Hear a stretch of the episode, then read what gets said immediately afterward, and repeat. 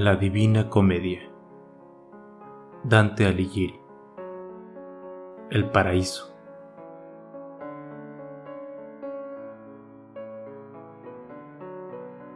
Canto décimo segundo.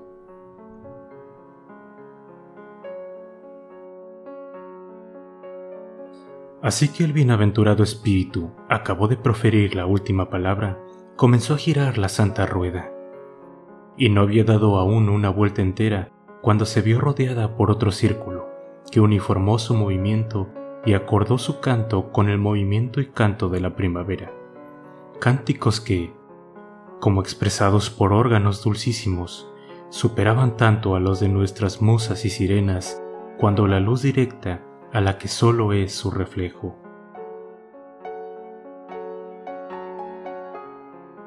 A la manera que a través de la ligera nube se encorvaban dos arcos paralelos y de colores iguales, cuando Juno envía a su mensajera, imitando el arco de dentro el exterior.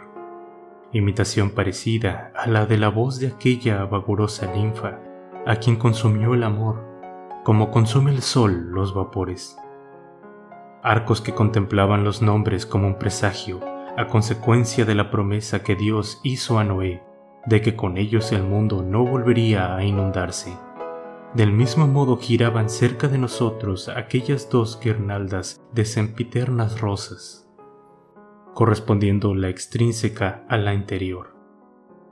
Y cuando la danza y todo aquel regocijo de los cantos y de las llamas que recíprocamente se enviaban sus gozosos y gratos resplandores, cesaron al propio impulso y al mismo tiempo como se abren o cierran a la vez los ojos, según el placer que sienten, de en medio de una de aquellas nueve luces sale una voz que me atrajo hacia sí, como la estrella del polo atrae a la aguja.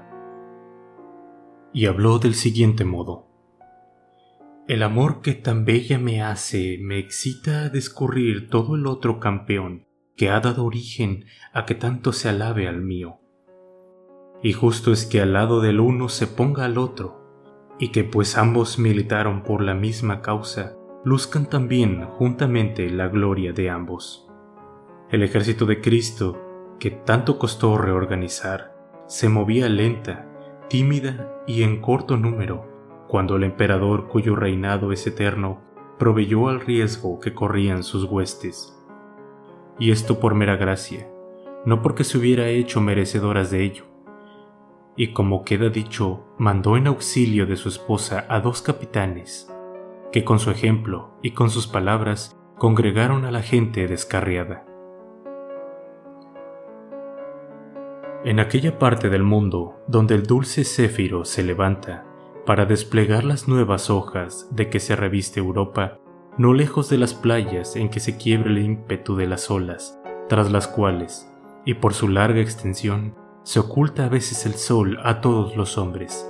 Tiene su asiento la afortunada Callaroga, bajo la protección del grande escudo en que se ve el león dominante a la vez y dominado.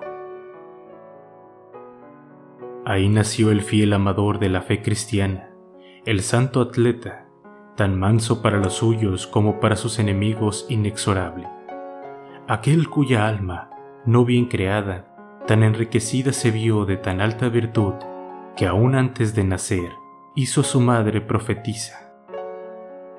Contraído que hubo sus esponsales con la fe en la sagrada fuente, donde ambos se prometieron mutuamente su salvación la señora que otorgó por él su consentimiento vio en sueños el admirable fruto que había de dar él y sus herederos. Y para que fuese en su nombre lo que realmente era, descendió un espíritu a imponerle el de aquel a quien por entero le pertenecía. Llamáronle Domingo, y de él hablo como del agricultor elegido por Cristo para que le ayudase a su huerto. Mostróse desde luego mensajero y familiar suyo, pues el primer afecto que se observó en él fue la abnegación con que siguió su primer consejo. Muchas veces le halló su nodriza postrado en tierra, silencioso pero despierto, como dando a entender que para esto había nacido.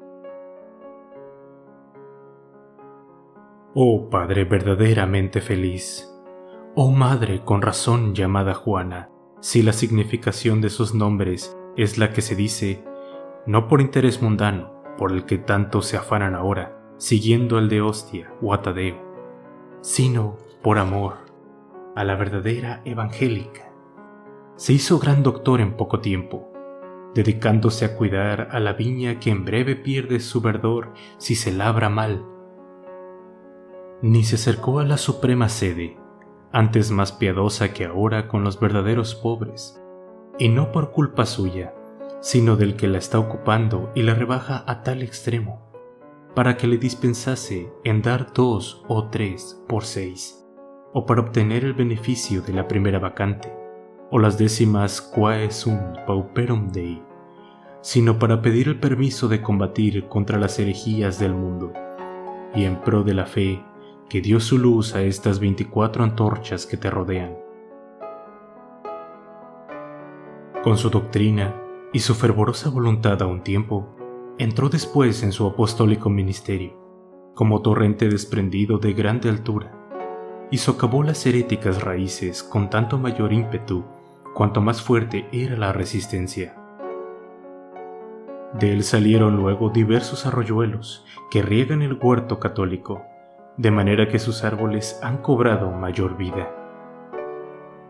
Si tal fue una de las ruedas del carro en que se defendió la Santa Iglesia, venciendo en campo raso a sus enemigos domésticos, claramente debes descubrir la excelencia de la otra, que tanto ha encomiado Tomás antes de mi llegada. Pero el carril que trazó la parte más alta de su circunferencia se ve hoy tan poco frecuentado que lo que era llano se ha convertido en intransitable, y su familia, que fijaba las plantas donde veía sus huellas, tan en opuesta dirección camina, que pone las puntas de los pies donde él ponía la parte posterior de ellos. Presto se recogerá la mies producida por el mal cultivo, y se quejará la cizaña de que no la lleven al granero. Bien sé que el que hoja a hoja registrase nuestro volumen, alguna hallaría en el que se leyera Yo soy el mismo, pero no procederá de Casal ni de Acuasparta, de donde han venido uno huyendo del rigor de la regla y otro extremando su austeridad. Yo fui alma de Buenaventura de Bagnoresio, que en los más eminentes cargos pospuse siempre los cuidados temporales Aquí están Iluminato y Agustín, los primeros pobres descalzos que ciñendo el cordón se hicieron a Dios aceptos. Vence con ellos Hugo de San Víctor, Pedro Bangeadore y Pedro Hispano, que brilló en el mundo mortal con sus doce libros, y el profeta Natán, y Crisóstomo Metropolitano, y Anselmo y Donato, el que puso mano al primer arte, Aquí se hallan Rabán, y a mi lado brilla el abad calabres Joaquín, dotado de espíritu profético. A ensalzar a este héroe de la Iglesia me han movido la generosa admiración y el discreto razonamiento de Fray Tomás, que ha inspirado igual afecto a estos que me acompañan.